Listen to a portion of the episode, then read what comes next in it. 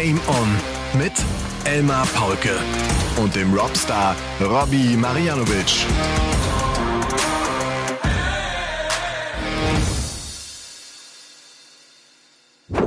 Ladies and Gentlemen, meine lieben DartslauscherInnen, hier ist eure Badeinsel, euer Bällebad, euer Vitamin D, euer Lieblingsstofftier, euer Glücksbringer, euer neuen Data. Hier ist Game On mit Folge Nummer 151 an diesem 30. Mai 2023. Und der Sommer ist da. Strahlenblauer Himmel seit drei Tagen und äh, Robby ist selbst wie so ein kleiner Sonnenschein. Robby Marianovic ist mir zugeschaltet und jetzt grinst er. Jetzt gerade grinst er.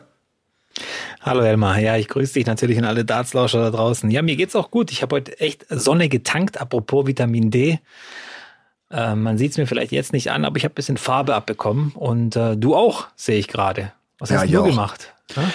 Ich war heute Morgen schon früh mit dem Rad unterwegs. Ich war sieben Uhr, ist meine kleine Tour losgegangen und ich war heute echt, ich habe heute brutal kämpfen müssen. Ich habe jetzt drei Tage am Stück, ne, drei Tage nacheinander, bin ich geradelt und äh, das habe ich gemerkt. Ich bin es nicht mehr so gewohnt.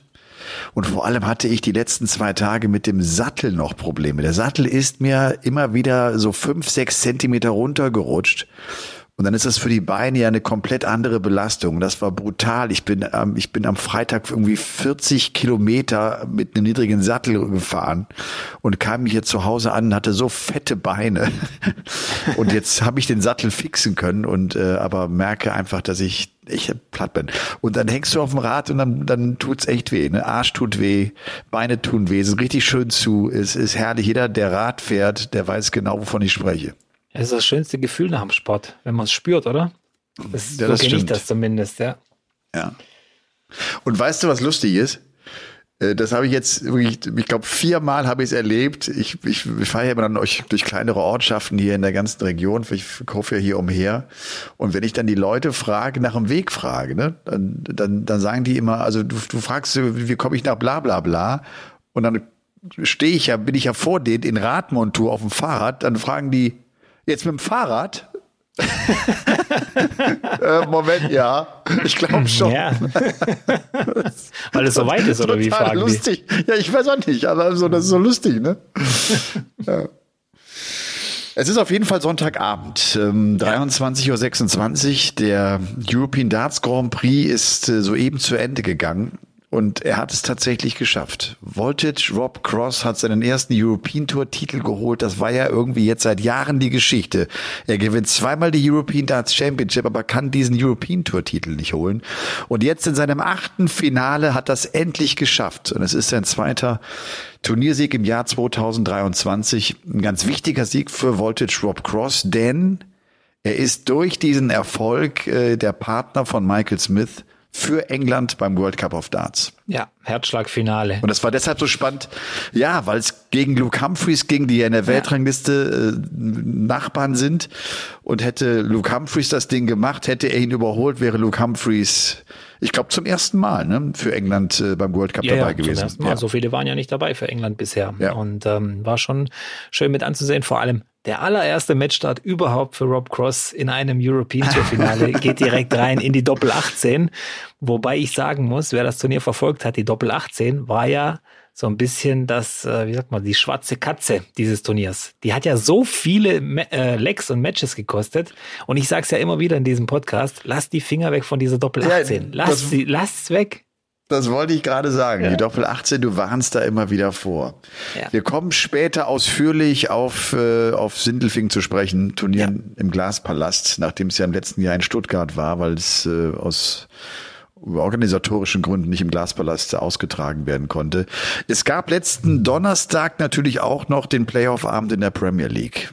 Ich finde, ein unglaublicher Auftritt von Michael van Gerven, der sich das Ding geholt hat, der den Rekord aufgestellt hat, jetzt seinen siebten Erfolg in der Premier League einsammeln konnte. Taylor hatte ja sechs Siege, jetzt hat er als einziger sieben. Also das ist schon, schon echt bemerkenswert. Aber lassen wir noch ein, zwei Themen vorneweg, äh, Robby. Äh, Florian hat mich angeschrieben. Florian hat es jetzt vollbracht. Das war derjenige, der nach dem Sieg von Andrew Gilding bei den UK Open gesagt hat, ich lasse mir jetzt Ich dachte, er hätte irgendwie seinen Namen tätowieren lassen. Er hat sich den Dart von Andrew Gilding auf den Arm tätowieren lassen. Ich habe das Foto gesehen. Es ist passiert. er hat es durchgezogen. Ist ein ganz großer Fan von ihm, weil er so sagt, das ist Wahnsinn, wie, wie der Mann sich durchspielt mit in seiner Art und Weise. Das, das ist das Bemerkenswerte bei Andrew Gilding, wie der mit seiner Art und Weise Erfolg hat und sich auf der, in der Dartszene etabliert hat. Das, das fand ich ganz witzig. Du, und Tina Turner ist verstorben, ne? Ja, Tina Turner ist verstorben. Tolle Frau gewesen, ja. So eine, ich finde echt eine Naturgewalt. Ja, ein, eine totale, eine totale ja. Powerfrau, die irgendwie auch immer da war. Ne? Also jetzt, jetzt äh, auch in meinem Leben. Also die, die hatte ja schon viel mehr Erfolge. Da war ich dann gar nicht auf der Welt. Also die war irgendwie immer da, so ein bisschen wie die Queen. Ne? Du hast auch die gedacht, war die, die Queen die, of Rock'n'Roll, ja. Ja, genau. Ja. ja. Sie äh, hat ja, glaube ich, zum Schluss auch in Europa gelebt, wenn ich es In der Schweiz. Äh, weil sie sich hier viel, viel wohler gefühlt hat. Ja. Und komischerweise hat die Schweizer hat sie Staatsbürgerschaft doch angenommen. Also die Schweizerin. Ja, ja. Hat auch mal in einem Interview erwähnt, ähm, dass sie äh, sich in Europa viel, viel menschlicher fühlt. Einfach weil, weil dieses Thema ähm, Schwarz-Weiß, äh, Herkunft und so weiter überhaupt kein Thema, äh, überhaupt keine Rolle gespielt hat, zumindest in der Schweiz wahrscheinlich oder in Europa allgemein. Das fand ich eine tolle Aussage von ihr, weil das hörst du ja, du hast ja immer das Gefühl, wenn du die Nachrichten einschaltest oder über Social Media gehst, dass das hier übelste Probleme sind, die wir haben in Europa mit solchen Themen. Aber sie als schwarze US-Amerikanerin ist hergekommen und sagt, ey, ich fühle mich hier viel angenehmer. Es ist für mich viel angenehmer. Und, und es ist wirklich eine Powerfrau gewesen. Ihr solltet euch alle unbedingt mal die Lebensgeschichte oder die Verfilmung von ihr anschauen, wenn, wenn euch die Zeit nicht reicht, was die hinter sich gebracht hat in ihrem Leben. Also wirklich häusliche Gewalt. Ihr, ihr Ex-Mann Ike Turner, ja. der sie ja wirklich ja. grün und blau geschlagen hat, auch zu erfolgreichen Zeiten. Die zwei waren ja mal ein Duo und so weiter. Das war Wahnsinn. Und sie hat den Mut aufgebracht in einer Zeit, in der es gar nicht so leicht war, für Frauen sich von ihrem Mann zu trennen. Das war gesellschaftlich auch nicht so, so gut angesehen, wenn man sich scheiden hat lassen oder, oder, oder sowas gesagt hat über seinen Mann eine tolle Frau und ähm, das hat mich auch so ein bisschen bewegt, muss ich sagen. Tina Turner hat mich ja auch, also auch wenn ich jetzt jünger bin, aber die Musik hat mich ja trotzdem begleitet. Ja, und wie die, wie die halt auch noch mit über 70 die Bühne gerockt ja. hat. Also sie ist jetzt mit 83 verstorben. Und wenn du auch so Social Media äh, siehst, so wer sich von ihr alles verabschiedet hat. Das sind die ganz Großen natürlich gewesen, ne, die sie alle bewundert haben, genau für diese Kraft, äh, die du ansprichst und, und auch für diesen Mut und diese, ja. diesen Lebenswillen vielleicht auch, ne? Nicht, nicht klein äh, gemacht zu werden. Das ist ja, ja, ich, ich, ich, das ist echt schon, das ist, gibt so ein paar, paar Legenden, ne? gibt so, gibt so ein ja. paar, paar Künstler oder Personen, die einen echt. Äh, wer, wer, Tina Turner noch nicht so gehört hat, hört euch Nutbush City Limits an. Dieses Lied, wer bei diesem Lied nicht mit dem Knie wackelt oder so mit den Beinen, der, der ist nicht, der ist kein Mensch. Das ist einfach ein geiles Lied einfach. Und, und ja. auch die ganzen anderen Titel, wenn man sich das mal durchguckt bei, bei Spotify oder so, was die alles für Hits gehabt hat. Mad Max Soundtrack, ähm, Menzo Suljovics ähm, Walk-on-Song, Simply the Best und ach, lauter, lauter coole Lieder, muss ich sagen. Ja. Ja. Und sie war ja schon so. Ich glaube, sie war ein, äh, Kategorie Kategorie Rock'n'Roll. Also sie war nicht irgendwie RB, Soul, irgendwas oder so. Sie war schon Rock'n'Roll äh, so ein bisschen drin. Ich, ist sie nicht, ist sie nicht äh, für dem, dem Soul mehr zugehörig? Ich bin ja kein ja, Musikexperte. Ich glaube, so, sehr so, gewesen. so ist sie zumindest aber, äh, glaube ich, bekannt geworden. Sie ja. war schon die Queen des Souls. Aber ich, nicht, dass ich jetzt irgendeinen Unfug erzähle und ihr schreibt mir und sagt, du hast keine Ahnung, sei ruhig. Wovon wir ja auch, äh, vor allem du, ist ja eine Leidenschaft von dir, der Fußball. Hast du das Bundesliga-Wochenende verfolgt oder ist es dir am Arsch vorbeigegangen? Jetzt mal ehrlich. Was heißt äh, verfolgt? Habe ich Du kommst ja nicht äh, davon weg. Du, du, du, jeder postet irgendwie was und äh, mal Aber so, du hast es nicht so. live gesehen. Du hast dir nicht angeguckt. Nein, nein, nein, nein, überhaupt nicht. Ich war, wo war ich denn da? Am Samstag war das, oder? Du warst in, im ich Glaspalast. War im Glaspalast. Genau in der Sekunde war ich im Glaspalast in, in Sindelfing. Mit Oder zumindest auf dem Rückweg. Mit Sohnemann und äh, mit Sohnemann, ja. Wie hat's ihm gefallen? Also wir hatten ja, der Vincent hat uns Megakarten besorgt. Vincent arbeitet bei der PDC Europe und du kannst ja. dir vorstellen, dass äh, ist dann schon was, wo jetzt vielleicht nicht jeder rankommt so. Und wir sind ja dann ganz vorne auch gewesen in diesem ähm, Block, wo dann wirklich exklusiv so ein bisschen ist. Und mein Sohn hat gesagt, er hat ein bisschen Angst, ihm ist es zu laut.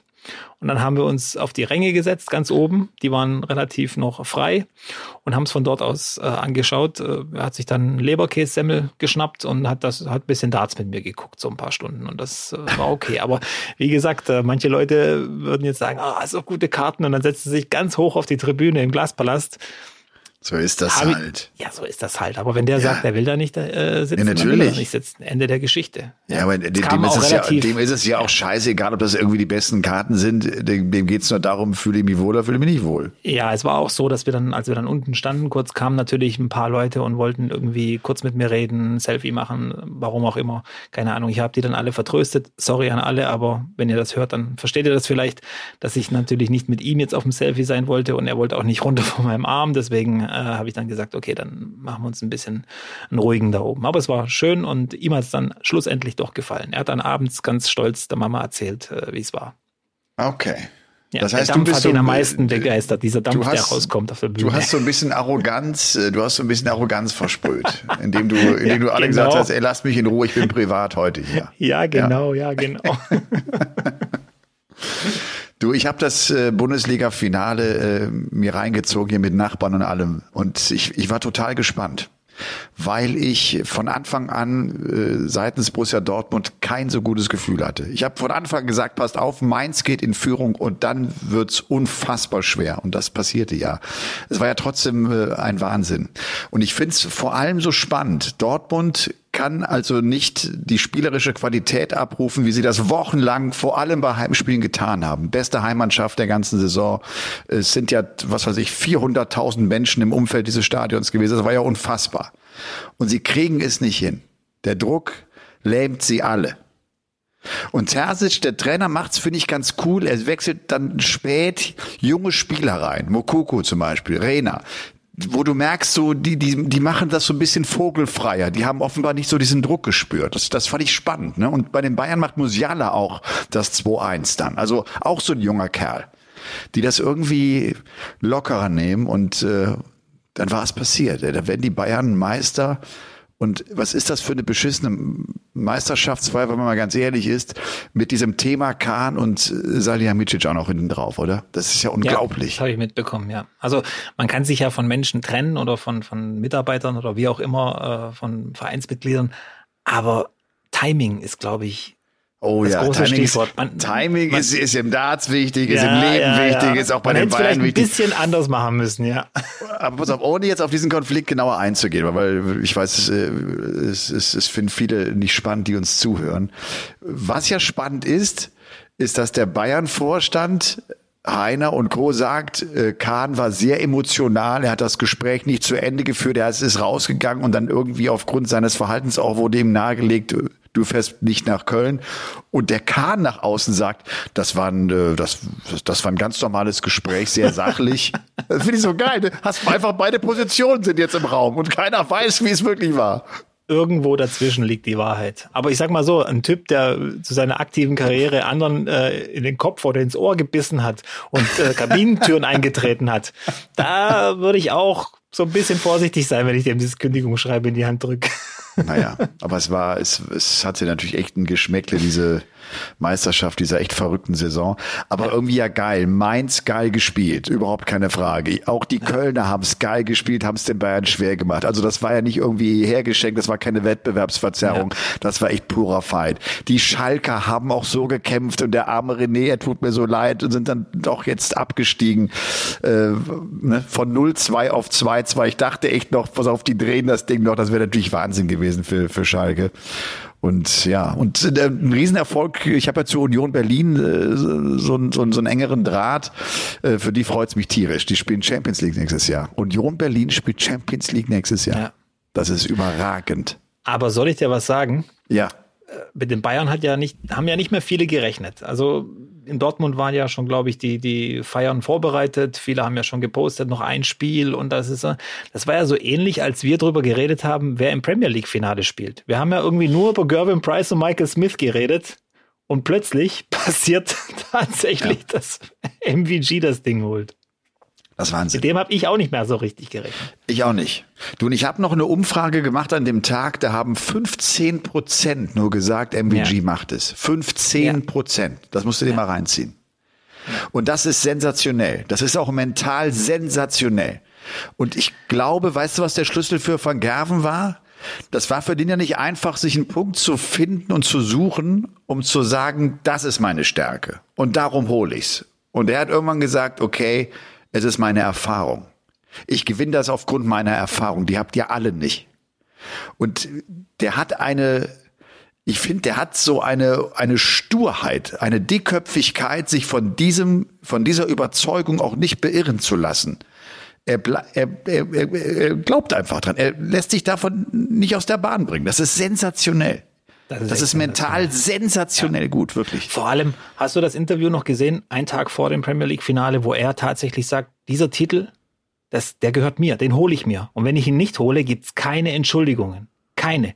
Das ist mein Titel. Und das, so, so redet er einen Tag vorher, wo alle anderen ja. sich Gedanken darüber machen, ah, wie könntest du denn laufen und so weiter. Und der ist sich sicher, das, ist, äh, hatten wir, glaube ich, schon mal besprochen. Der geht in die Hallen rein und verschwendet keinen Gedanken daran, das Turnier nicht zu gewinnen. Das ist seine Einstellung. Und das, und ich fand auch den Ausspruch geil. No excuses.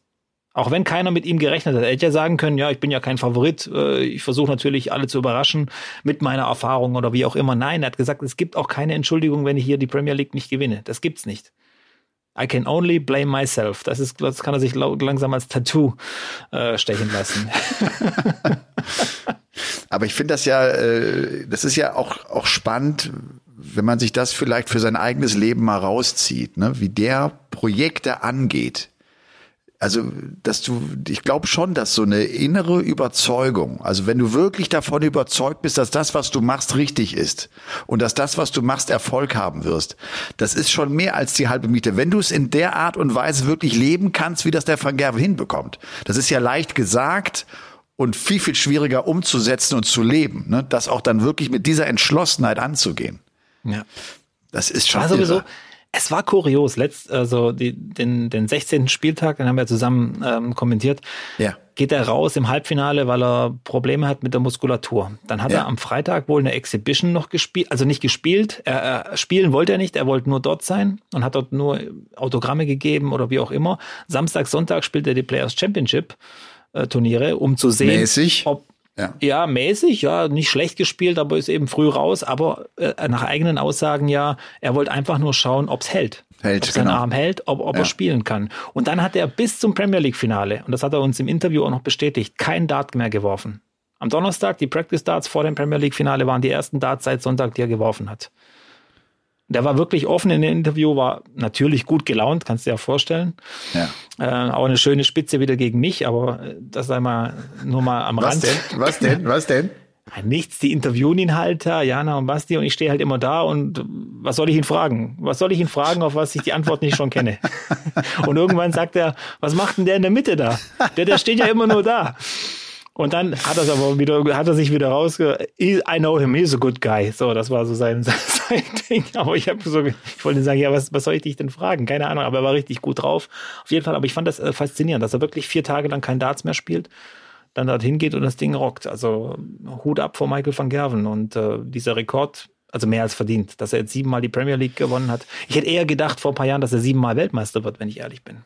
Ja, das wäre eher so. Ich bin, ich bin jetzt noch angeschrieben worden, weil ich das natürlich auch während der Übertragung, ich habe ja mit Flo Hempel zusammen kommentiert äh, für The Zone, äh, so, dass der Gedanke kommt einem einfach, dass er siebenmal die Premier League gewinnt, aber dann doch nur in Anführung drei WM-Titel hat. Und jetzt hat ja. mir nochmal, ich weiß gar nicht, wer es jetzt war, äh, was der Uwe oder der Peter, äh, ich, so, man, man nimmt dann immer wieder diese WM-Titel hervor, und dabei vergisst das oder das, das, das, das stellt so alle anderen Erfolge so ein bisschen in den Schatten. Der hat ja so viel gewonnen. Ja, ja aber ja. es waren halt nur drei WM-Titel, klar. Ne, so, 152 ja. Titel bei der PDC, das ist schon eine, eine Hausnummer. Aber daran wirst du auch, glaube ich, gemessen. Ähm, du merkst es ja auch in den Walk-ins, auch wenn einer bei der BDO Weltmeister war. Former Champion of the World. Das ist immer das Ding. Na ja, klar zu dem du reingerufen wirst. Und das ist das, der Traum, glaube ich, von jedem Spieler, der irgendwie mal ein Turnier gewonnen hat bei der PDC. Das muss ja auch das Ziel sein. Und Aber wenn du, wenn du das jetzt sagst, dass der von, von Sonntag bis Donnerstag kein Dart anfasst, ich meine, auch das braucht eine große Überzeugung, dass du dir dessen sicher bist, dass du da alles richtig machst. Ne? Zu sagen, ich fasse drei Tage lang keine Darts an vor so einem Abend, wo es um ja. so viel geht. Ne? Ja, das ist, der, der kennt ja. sich, der kennt sich in- und auswendig, zumindest was das Dartspielen angeht. Und das ist faszinierend. Und ja. es gibt ja auch viele, die, ähm, die ich jetzt auch kenne, die sagen, oh, ich gehe nächste Woche zwei, drei Stunden früher zum Turnier. Also so in unteren Klassen. Dann kann ich noch ein bisschen Practice machen. Ich habe nicht so viel Practice gemacht die letzte Zeit. Da sag ich, ey, sorry, was du die letzten vier Wochen nicht gemacht hast, das holst du in den zwei Stunden auch nicht mehr auf. Das, das ist dann fertig. Das, der, die Messe ist gelesen in dem Fall. Und ich glaube, dass er auch relativ gut eingeschätzt hat. Ähm, auch, auch, wie gesagt, dieser Test am Wochenende, der hat mich am meisten fasziniert. Dass er einfach sagt, ich fliege nach England und schau, ob mein Muskel hält, ob mein, mein Arm, ob das alles so passt. Faszinierend, wirklich. Also Hut ab. Ja, ist Wahnsinn. Also er schlägt im Halbfinale den Bully Boy mit 10 zu 8, ist da auch schnell in Führung, dann kommt Smith noch mal ran, dann ist es, glaube ich, der einzig richtig schwierige Moment für Van Gerven. Äh, wie steht's? Ich glaube 7, 8, jetzt habe ich es nicht mehr ganz genau im Kopf, irgendwie sowas ist es dann sehr umkämpft, aber Van Gerven ja. holt sich den Sieg mit 10, 8 und äh, im Finale setzt er sich glatt durch mit, mit 11 zu 5 gegen Gerwin Price. Price spielt das Halbfinale gegen Clayton überragend Wirklich überragend. Das war auch ein Match, von dem er selbst, glaube ich, echt beeindruckt war. Das Interview danach so, der, der war fast sprachlos, da lief irgendwie alles zusammen. Aber er hat erneut an einem Premier League Abend diese Form nicht bis zum Schluss halten können. Ne? Das ist ihm jetzt zuletzt häufiger passiert. Und der hat nicht die Überzeugung gehabt. Ich finde, dass Price relativ früh offenbar gespürt hat, das wird nix mehr und auch so ein bisschen abgeschenkt hat. Ich habe den nie kämpferisch erlebt in diesem Finale.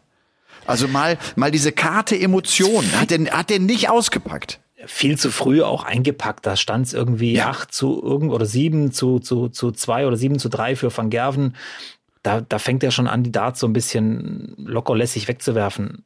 Das kannst du mal machen in einem Players Championship Finale, finde ich. Aber das ist Premier League Finale. Da geht es ja auch um viel Geld, um Prestige und so weiter, um den Titel. Es war ja auch die erste Playoff-Teilnahme überhaupt von Gervin Price. Das muss man auch noch dazu sagen. Und dann kommt er ins Finale und ich fand, er hat es ein bisschen früh, also nicht abgeschenkt, aber ah, einfach lustlos dann geworfen. Und dann hat er, spielte natürlich Michael van Gerven komplett in die, in die, in die Karten. Der aber, muss man nochmal sagen, zwei perfekte Spiele spielt gegen Michael Smith. Haben auch nicht viele kommen sehen, dass er den so deutlich, muss man Ergebnis jetzt nicht deutlich, aber die Averages, Averages sprechen schon eine eigene Sprache. Smith äh, kommt da einfach nicht äh, ins Spiel ja. richtig und, und, und, nutzt auch seine Chancen nicht wirklich. Ja. Ähm, also spielt gegen Smith eine 101, spielt im Finale ja. eine 105 und hat im Finale noch die 170 dabei, als Checkout die 150 dabei und noch ein drittes High-Finish. Ich meine, Price auch noch die 161. Das war wirklich spektakulär. Am Ende ist es wirklich eine Regierungserklärung von Michael van Gerven, der jetzt nach ja. Wochen, also man darf ja nicht vergessen, wie die letzten vier, fünf Wochen waren. Gut, er hat dieses eine European Tour Event gewonnen äh, in, in Belgien. Ansonsten Muskelprobleme, nicht mehr gewinnen können in der Premier League, früh rausgegangen ja. am Wochenende vorher. Also weißt du, das, das sprach sehr viel gegen einen Erfolg äh, von Van Gerven. Und ja, der hat sich, haben wir auch der hat sich dem widersetzt. Ja, ganz genau. Ja, ja. ja. Ja, aber er hat auch selber gesagt dann am Ende danach, diese 170 im Finale, da in dem Moment hat er gewusst, ich gewinne das. Und das war, fand ich auch so, so, so, so ein Punkt, wo man sagt, ich glaube, dann schenkt er ihm, glaube ich, nochmal einen 128er Finish oder irgendwas ja. äh, hinterher ein. Also das war schon eine, eine, kleinere Machtdemonstration von Michael van Gerven. Und äh, ich will jetzt nicht sagen, dass er wieder dominieren wird die nächsten Wochen oder Monate. Aber es ist schon unfassbar, wie der auf den Punkt, wenn es wirklich um ja. die großen Pötte ja. geht, plötzlich da ist. Also World Matchplay letztes Jahr, Premier League letztes Jahr. Das ist ja schon so das, wo du extrem drauf schaust. Und das war ja auch das, was wir auch schon in der Woche vorher und ich glaube auch letzte Woche im Podcast angesprochen haben.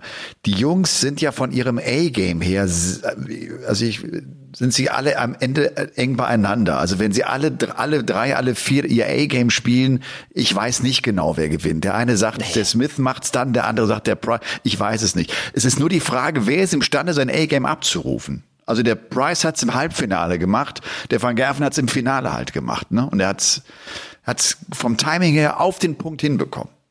Ja, aber was ist, ich, ja, was ist das A-Game? Was ist das A-Game? Ist es äh, 110 im Average und 60 Prozent auf die Doppel oder, oder was ist das A-Game? ja, dass du halt die Big Points mitnimmst, ne, dass du, dass ja. du, dass du das, das Spiel Timing, auf einem ja. sehr hohen, ne, das Timing einfach, ja. ja.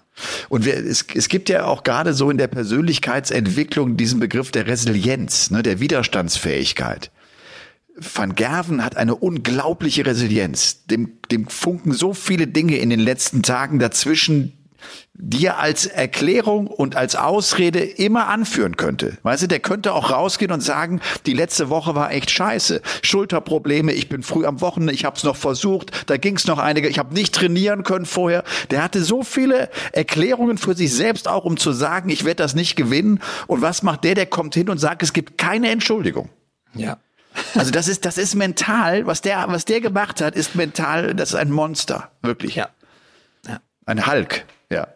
Das ist echt The Green Machine, mal wieder. ja. ja. Sensationell, hat mich, hat mich total begeistert, muss ich echt sagen, weil, weil wir, ich mich damit ja viel beschäftige oder wir auch darüber oft reden. Das, das war sensationell gut. Also, das war, hat echt, hat Bock gemacht. Also wir, wir vom Game On Podcast gratulieren Michael van Gerven jetzt offiziell zum Premier League Titel Nummer 7, oder würde ich sagen? Das würde ich aber auch sagen. Kleinen ja. Applaus, komm. Ja, ja. er wird vielleicht nicht zuhören, aber es wird ihm bestimmt zugetragen, das kann ich dir garantieren. Mit Sicherheit, mit Sicherheit. Dann gab es jetzt am Wochenende im Glaspalast von Sindelfing die neunte Auflage des European Darts Grand Prix. Robby, jetzt mal ganz ehrlich, Kannst du die ganzen Namen dieser Turniere auseinanderhalten? Sollte man Nein. nicht einfach sagen, das ist Sindelfing, das ist Graz, das ist Trier, aber ob das jetzt der European Darts Grand Prix, die European Championship, die German Championship, die, ich weiß es nicht. Diese ja, Namen haben, haben doch gar keine Bedeutung. Also ich, ich kann sie wirklich, ich, ich weiß nie, ich müsste, ich muss immer auf den Zettel gucken, um zu wissen, wie dieses Turnier jetzt heißt, was da ist. Okay, European Darts Grand Prix, das ist weil es so oft schon stattfand, finde ich, ja. das hat noch schon so ein bisschen was. Ähm, aber für mich wäre es jetzt auch einfacher, wenn Sie sagen würden, ET9 Sindelfing. Aber es klingt eben nicht so gut. ist mir schon klar. Sieht, Aber ich sieht, finde, auch blöd, sieht auch blöd aus oben auf der Bühne, wenn da ET aus. Nein, ich verstehe ja auch die PDC Europe, dass sie dem Ding einen ja. Namen geben will. Aber irgendwie hat das Turnier einen Namen, aber es ist trotzdem namenlos. So, so empfinde ich das irgendwie. So, weißt du, das hat ja. dann irgendwie doch keinen Namen, weil das merkt sich sowieso keiner, ne? Ja. ja. Es ist halt wichtig, äh, irgendwie, ja, wie gesagt, für die Bühne äh, und äh, für, für die Pokale, die dann äh, graviert ja, werden und, und, so weiter. Pass auf, und, und, ich weiß das, ich weiß das auch noch zu meiner Zeit als Master of Ceremonies. Ne? Habe ich Leute, da habe ich Leute oben gehabt und da habe ich gesagt, ne, du musst drei Fragen richtig beantworten, kriegst ein Buch oder was. Und die erste Frage war, wie heißt dieses Turnier? Und die wussten es nicht. Die sind, die ja. sind zu Gast auf einer Veranstaltung und sie wussten nicht, wie das Ding heißt. Ja. Verständlich. Naja ich, ich muss auch immer nachgucken. Also wenn ich dann als Experte dabei bin, muss ich es mir echt immer genau merken. Ja, genau. Und für euch Kommentatoren ist es ja, ist es ja auch schwierig. Ihr müsst es immer drauf haben. Ihr müsst es permanent drauf haben. Ja, absolut. Ja. Gut. Es gewinnt also Rob Cross, wir haben das eben schon gesagt, äh, für ihn auch ein, äh, natürlich ein wichtiger und ein, ein toller Titel. Er hat äh, dann im Interview später gesagt, dass er froh ist, dass der Monkey endlich von seinem Rücken runter ist. Also, dass er es geschafft hat. Wie gesagt, jetzt achter Anlauf. Fand das ohnehin ganz spannend. Ne? Die haben jetzt zuletzt drei Finals gegeneinander gespielt. Also die letzten drei Partien waren drei Finals. Zweimal European Tour, einmal Players Championship im vergangenen Jahr. Jetzt ist es das vierte Finale in Folge gewesen. Es war ja die Wiederauflage des Finals aus dem letzten Jahr, dass äh, Humphreys 8-7 gewonnen hat. Also auch so ein ganz enges Ding. Diesmal gewinnt Cross das Ganze mit 8 zu 6. Es ist äh, ein, finde ich, vor allem ein Tag gewesen mit echt spannenden Viertelfinals. Äh, da ja auch noch Martin Schindler mit dabei war, der hatte Gabriel Clemens rausgenommen im, im deutschen Duell und spielte dann, nachdem er Price geschlagen hatte in einem im Supermatch im Achtelfinale, spielte er dann im Viertelfinale gegen Damon Hatter. Hast du das Spiel gesehen? Ich habe mir das angeguckt. Äh, Price habe ich angeschaut, Hatter nicht. So. Er, er, spielt es, er spielt es vom Scoring her am Anfang überragend, wirklich. Da, da lief alles, ein unfassbarer erster Dart, aber er kriegt dieses gute Spiel nicht so in eine, in eine echte Führung umgemünzt. Ne? Und Hetter bleibt dran und hat dann irgendwann das bessere Timing und ist dann zur Stelle und gewinnt das Ding mit 6 zu 5. Also ganz, ja, ganz ich knapp. Ich sehe auch gerade fünf Punkte Unterschied im Average. Also Martin spielt ja. eine 104 im Average. Ja. Hat ja. auch mehr 140er geworfen. Äh, Checkout-Quote ist knapp 40 Prozent, ist eigentlich auch okay. Aber ich sehe es hier gerade bei, bei Hetta. 6 von 11 deutet eigentlich immer darauf hin, dass der einfach die, die Momente einfach mitgenommen hat. Mit dem letzten Dart mal so, ein drei, so eine Drei-Dart-Kombination, Single, Single, Doppel oder irgendwas ähnliches. Ja. Ähm, lese ich so ein bisschen draus. Und ja, äh, ja aber ja. Martins Highlight natürlich gegen Gervin Price war natürlich Klar. das Spiel vorher, war Wahnsinn. Ja. War richtig. War Wahnsinn. sein vierter Sieg jetzt gegen ihn, nachdem er aber auch siebenmal vorher gegen ihn verloren ja. hat. Also das ne, nach, nach langer Zeit nochmal ein Erfolg. Und das natürlich auch dann in Deutschland äh, total gut. Ja, Price, noch, Price noch, kommt aber nicht mehr, äh, muss man auch sagen, in Decider. Price fängt an und findet kein Triple mehr. Findet einfach kein Triple mehr. Und was mir auch noch aufgefallen ist, wenn ich das noch ganz kurz, sorry, jetzt wird es ein bisschen nerdig, ähm, bei Price ist mir aufgefallen, der hat ja diese, diese Standard-Doppel. Doppel 20, Doppel 10, auch die Doppel 12 funktioniert ja. wunderbar für ihn. Aber er hat, glaube ich, kein ähm, sicheres Doppel, wenn es mal unter die äh, 20 geht. Er hat heute mal 19 Rest gehabt und spielt dann drei Doppel 8 und da merkst du schon, okay, das ist nicht so sein, ja. das ist nicht so sein Feld irgendwie, auch nicht sein Gebiet da unten. Dann habe ich überlegt, wäre es vielleicht für ihn sinnvoller, in so einem Moment 11 Doppel 4 zu spielen oder wenn er das hätte, wenn er ein bisschen sicherer wäre auf irgendeine Zahl unter, unter Doppel 10, wo er dann, Doppel 5 ist vielleicht auch noch so ein Ding, aber das ist ja immer so der Notausgang. Die kann er auch eigentlich relativ gut. Aber da, da ist vielleicht noch so ein bisschen Potenzial und wir reden ja hier von, von solchen Spielern, wo es dann um, um so, solche Kleinigkeiten geht, Nuancen, ja, die die Spiele entscheiden können. Wäre vielleicht auch so ein Ansatzpunkt, wo er vielleicht drüber nachdenkt, der 19, was, ich hätte vielleicht die Doppel 4 spielen sollen oder so in dem Moment. Kann ja ich sein, find, dass es so. Ich finde ihn auch auf der Doppel 4 gut. Ja und, und hab den Eindruck oft, wie das äh, James Wade äh, und so, wenn er Richtung Doppel 20 geht, ja immer eher so ein bisschen nach unten wirft, weil, ihm, weil es okay ist, wenn er auf der Doppel 10 landet. So ist auch eigentlich Price immer so, dass er eher äh, auf die große 8 geht, also ne, nicht nach außen, ja. sondern eher rein, dass du dann auf Doppel 4 gehen kannst. Ja. Aber du hast vollkommen recht, warum nicht eigentlich direkt über die 11? Was soll's? Ja, weil ja. Doppel 8 ist nicht so sein, einfach nee, nicht sein Gebiet. Er, er, spielt die Doppel 16 ganz gut an, aber das auch nur, wenn es nicht anders geht eben. Und aber was du erwähnt hast mit, mit Wade, äh, Michael Smith macht das in, inzwischen auch so. Wenn er Doppel 20 stehen hat, der spielt die tief an. Also die geht entweder über den oberen Draht rein, äh, ja. über den unteren Draht rein oder ja. eben in die 20, weil er sich auf der Doppel 10 viel, viel wohler fühlt. Ja. Und das finde ich auch eine starke Entwicklung ähm, von Michael Smith, dass er das gemerkt hat, dass er einfach seine Stärken viel, viel besser ausspielen kann dadurch. Dass er sich sagt, hey, warum soll ich mich da oben abquälen auf der Doppel 20, wenn ich Doppel 10 einfach lieber spiele? Ende. Finde ja. gut. Ja, ich glaube auch. Jetzt da, sag mal, ob du auch der Meinung bist. Ich, ich glaube, dass du in dem Bereich eher deine Stärken forcieren musst, ja. als bemüht sein musst, deine, deine Schwachstellen zu kompensieren und darin besser zu werden. Also ich glaube, ja. das ist einfacher, auch so von der Konfidenz her, ne, so vom, für den Kopf her, zu wissen, ich bin da ein Tier, ich bin da eine Bank genau, und, ja. und mach das. Ja, Ratajski hat ja immer das Problem mit der Doppel 20 extrem, ja. teilweise. Ja. Aber der hat halt auch das Problem mit der Doppel 10. Das ist halt, das ist halt echt mies. Aber der hat ja auch so eine kleine Renaissance jetzt hier gehabt. Schlägt Chizzy am Wochenende. Ja. Völlig überraschend. Das habe ich nicht, also das war ja äh, aus, aus dem Nichts irgendwie. Der ist, ja als, der ist ja als Nachrücker auch nur reingekommen, Ratajski. Genau, ne? Ich ja. glaube für Ryan Joyce. Ne? Ja, ja ich glaube, äh, im, Im Viertelfinale dann noch verrückter und noch spektakulärer im Decider war das Match von Ross Smith gegen Nathan Espinel. ja. Weil Espinel acht perfekte spielt im Decider sieben Matchstarts dann auslässt und das Ding noch verliert. Ja. Also das ist echt, das Kurios. ist echt hart. Und der war auch durch. Äh, ja. Espinel war echt, der hatte echt einen Hals und war durch. Also das, der hat, da war Schluss seine mit lustig. abgebrochen zum Schluss. Ja. Ich meine, wenn du, wenn du jetzt irgendwie dir vorstellst, wie, wie möchte ich einen Decider beginnen, dann wäre doch zweimal 180 hintereinander gar nicht so ein schlechter Weg, oder? Da denkst du, da kann nichts mehr schiefgehen. Nee. Aber Wahnsinn. Ross Smith, muss man auch dazu sagen, checkt die 107 zum Schluss, zum Match. Ja, hat klar. auch eine Doppelquote von 86 Prozent, also 6 von 7. Trifft der, der trifft ja alles. Und das Kuriose ist, der spielt das Spiel vorher gegen Daryl Gurney und da spielt er 20 Prozent auf Doppel. Irgendwie, keine Ahnung. 20 Fahrkarten, äh, die er einfach nicht trifft. Das war auch so ein kurioses Ding, wo es um Doppel 1 und alles Mögliche und, ging. Und du siehst Espinel, als er dann die, die Matchstarts 5, 6, 7 vertickert, wie er nach hinten geht und du siehst an seiner Reaktion, der wusste das genau, weg. dass Ross ja, ja. Smith jetzt die 107 checkt. Er wusste es ganz genau. Er wusste es so genau. Das ist echt geil.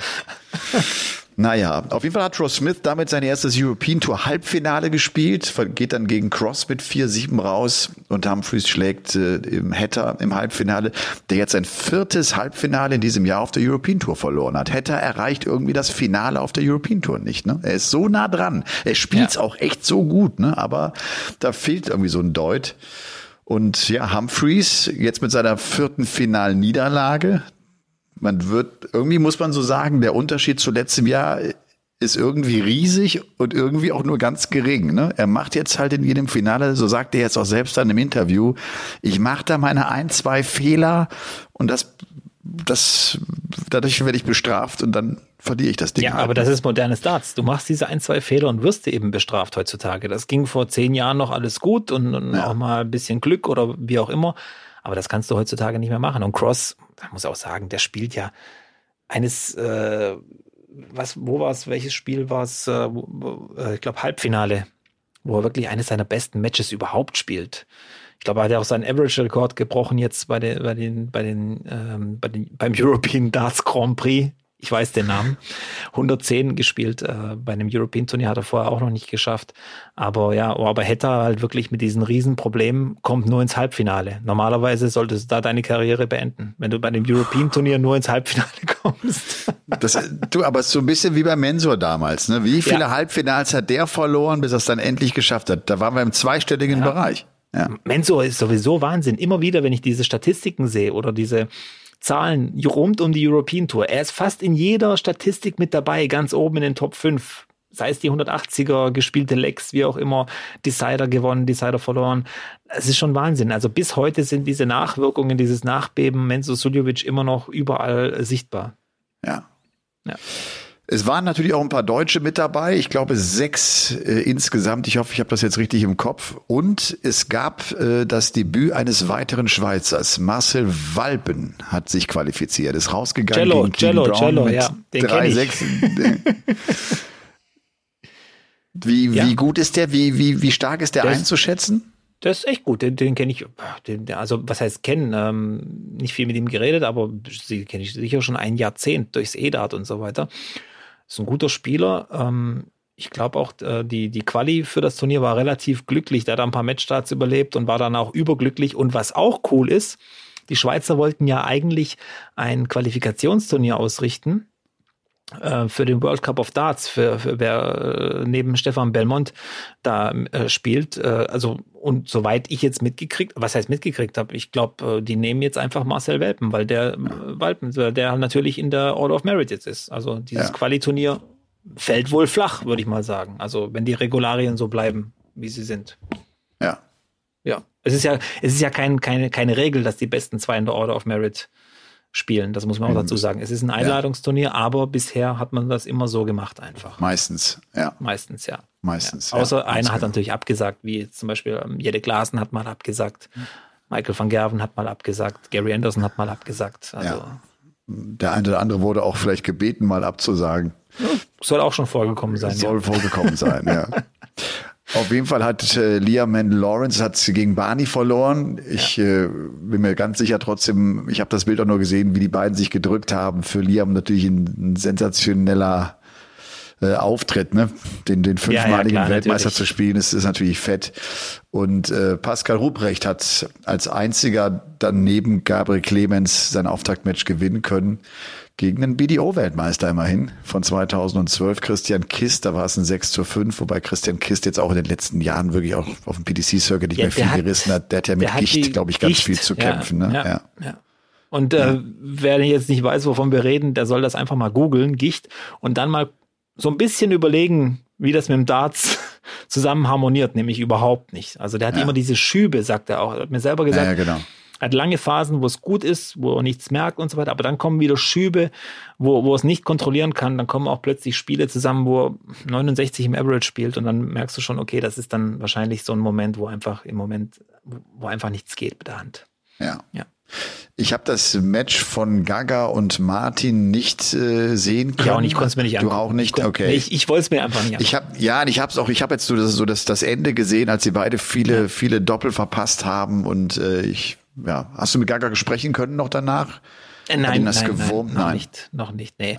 Ach, was heißt gewurmt? Ich glaube, Kaka ist inzwischen so ein äh, Profi, dass er das super einordnen kann. Vor ein paar Jahren natürlich hätte ihn das vielleicht beschäftigt, aber er weiß ganz genau. Und vor allem ist das Geschäft ja auch so, er kann ja, er hat ja gar nicht viel Zeit, mit, sich mit sowas ja. zu befassen.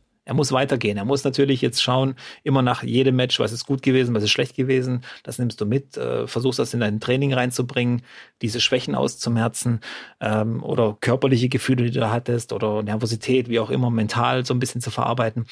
Aber ich glaube, Gaga ist inzwischen ein absoluter Profi geworden und äh, das so völlig unscheinbar. Ich glaube, der ist mehr Profi als viele, viele, die vor ihm in der Weltrangliste stehen. Da bin Aha. ich mir sogar ziemlich sicher. Ja, glaube ich auch. Wenn ich mir das alles so anschaue rundherum, der denkt ganz anders über viele Dinge nach. Unheimlich diszipliniert, unheimlich konsequent yep. im Training ja. und alles, was er ja. macht. Der steht. Der auch einer, der keine Entschuldigung sucht. Der sucht auch keine genau. Entschuldigung. Ja, stimmt. Keine.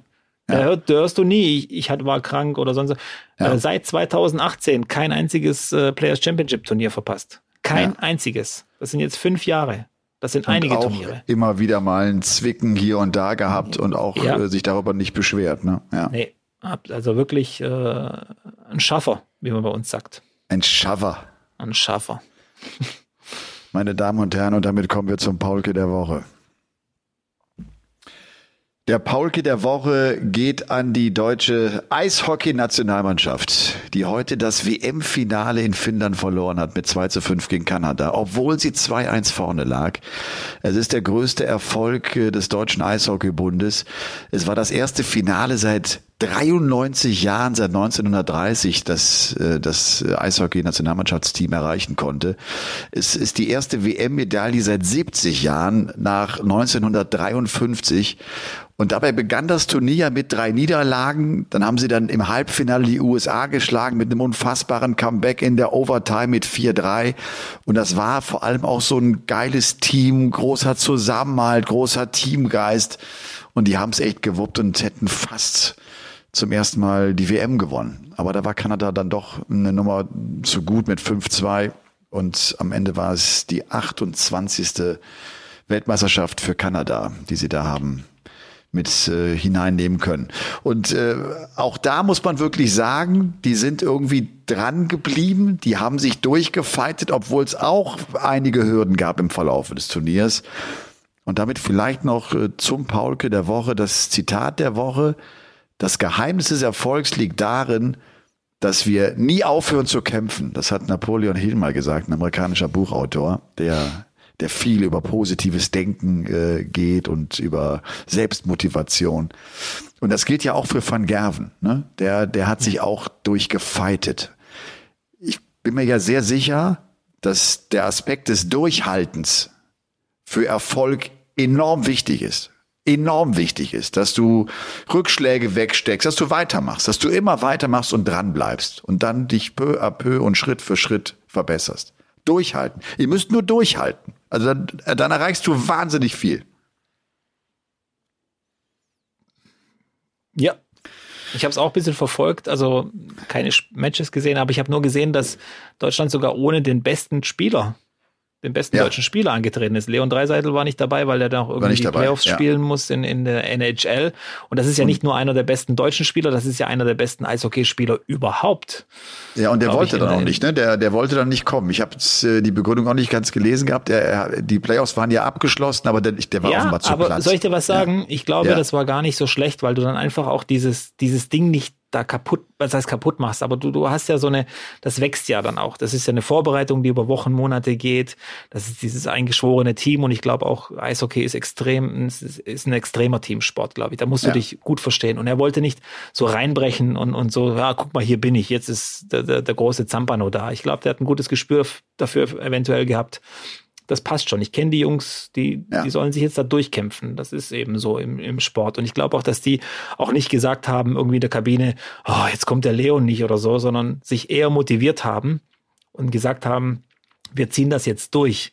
Äh, wir sind nicht so weit gekommen und haben uns qualifiziert oder sonst irgendwas, damit wir jetzt uns ausruhen und eine Entschuldigung suchen, dass Leon Dreiseite nicht dabei war, sondern wir, wir, wir ziehen das durch. Und Eishockeyspieler sind für mich sowieso richtig harte Typen. Also ganz ehrlich, das ist schon heftig, wenn du das siehst. Also zwecks äh, Zahnersatz und so weiter, das geht schon gut, gut ab dort. Da sollst du dir schon diese extra Beißleiste da oben reinschieben, sonst, sonst hast du zwei Zähne Vor weniger. Allem, ja. Wenn die die Helme abziehen, die sehen ja alle aus wie Wikinger. Das ist ja, das ist ja heftig. Aber freut mich du, ich schon, hab, ja. Ich habe noch äh, zwei ganz schöne äh, Nachrichten bekommen äh, zum Thema Hardest Worker. Ja. Der Oscar hat zum Beispiel geschrieben, ich habe eine Geschichte für den Hardest Worker. Die Geschichte, die Geschichte ist zwar nicht ganz aktuell, aber ich spiele seit etwa eineinhalb Jahren Darts und letzten Sommer habe ich meine Komfortzone verlassen und bin einfach mal zu einem Jugendtraining in Dresden in meiner Heimatstadt gegangen. Seitdem bin ich in einer Jugendmannschaft und dort sogar einer der besten Spieler. Es gibt auch immer wieder Jugendturniere, wo ich am Samstag zum ersten Mal den zweiten Platz belegt habe. Ich würde mich über eine Erwähnung im Podcast freuen.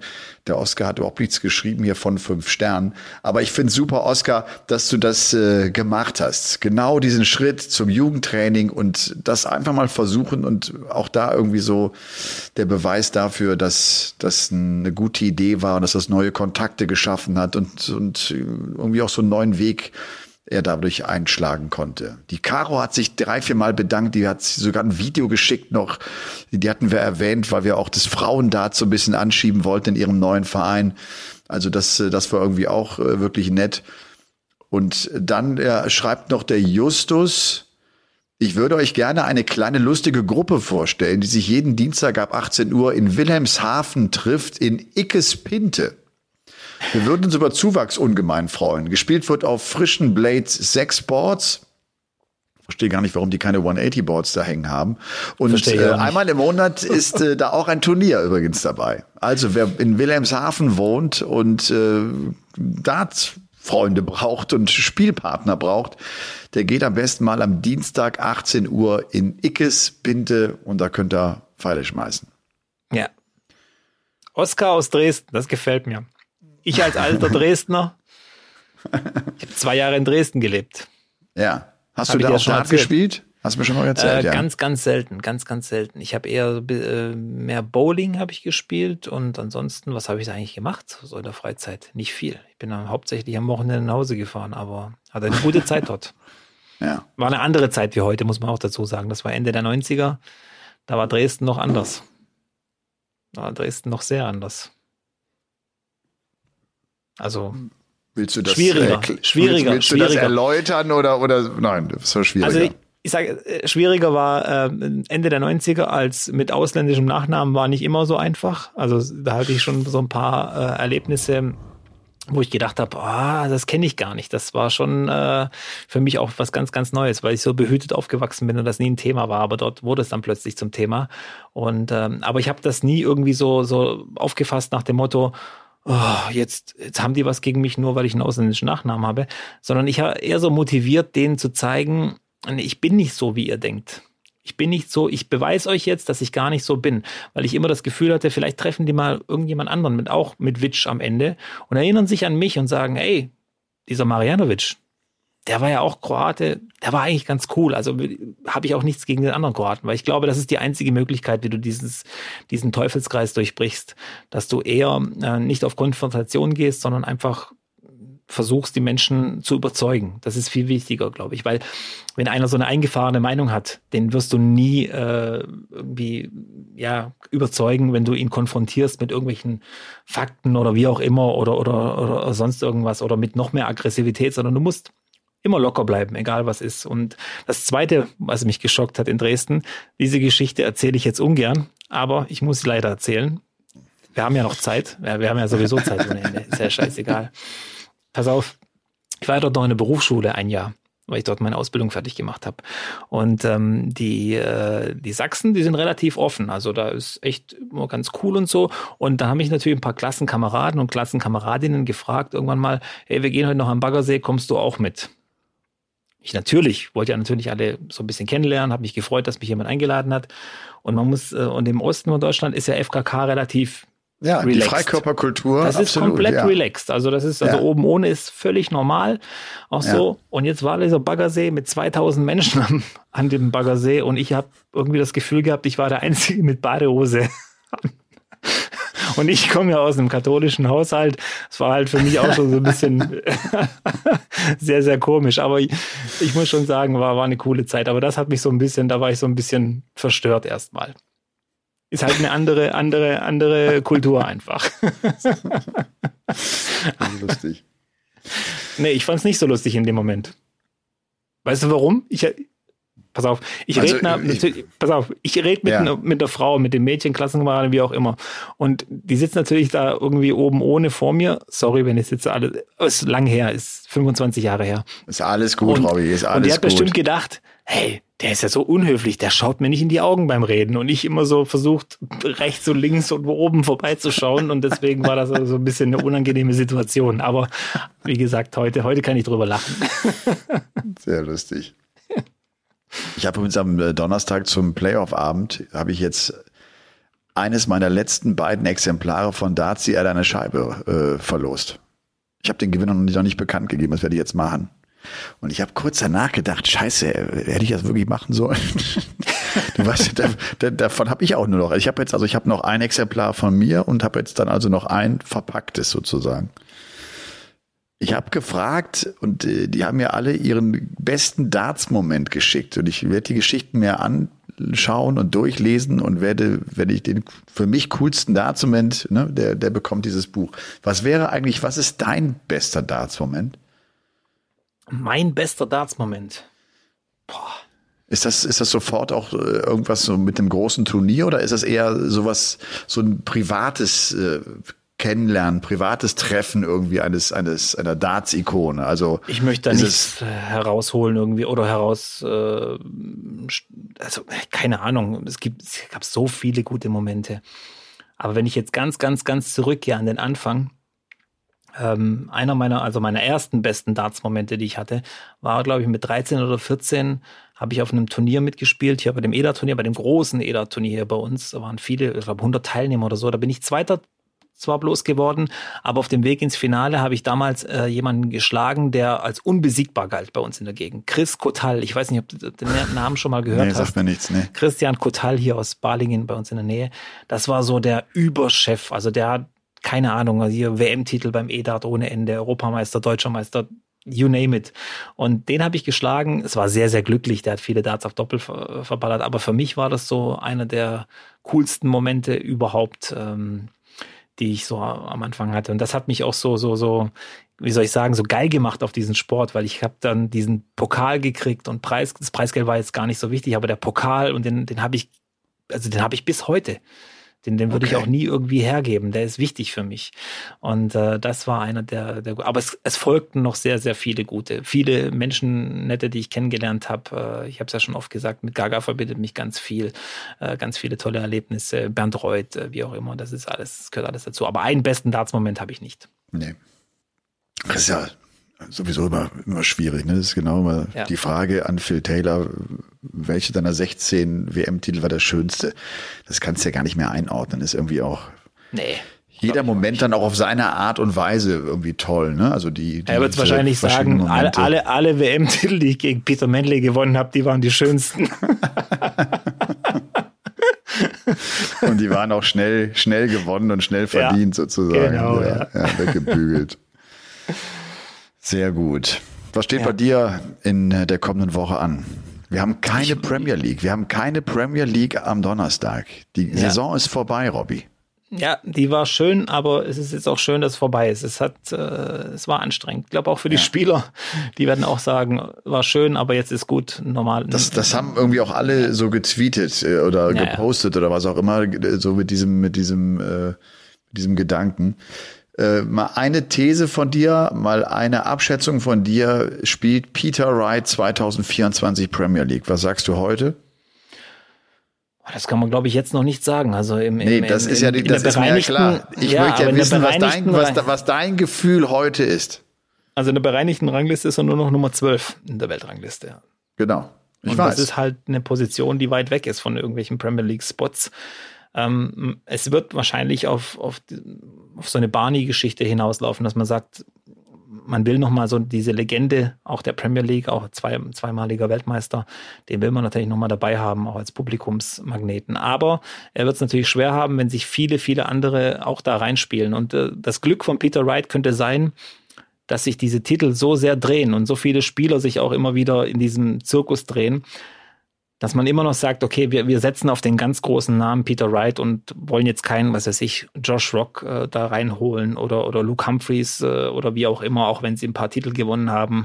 Das äh, wird, glaube ich, sein großer Vorteil sein, dass es kein, keine großen Dominatoren geben wird dieses Jahr.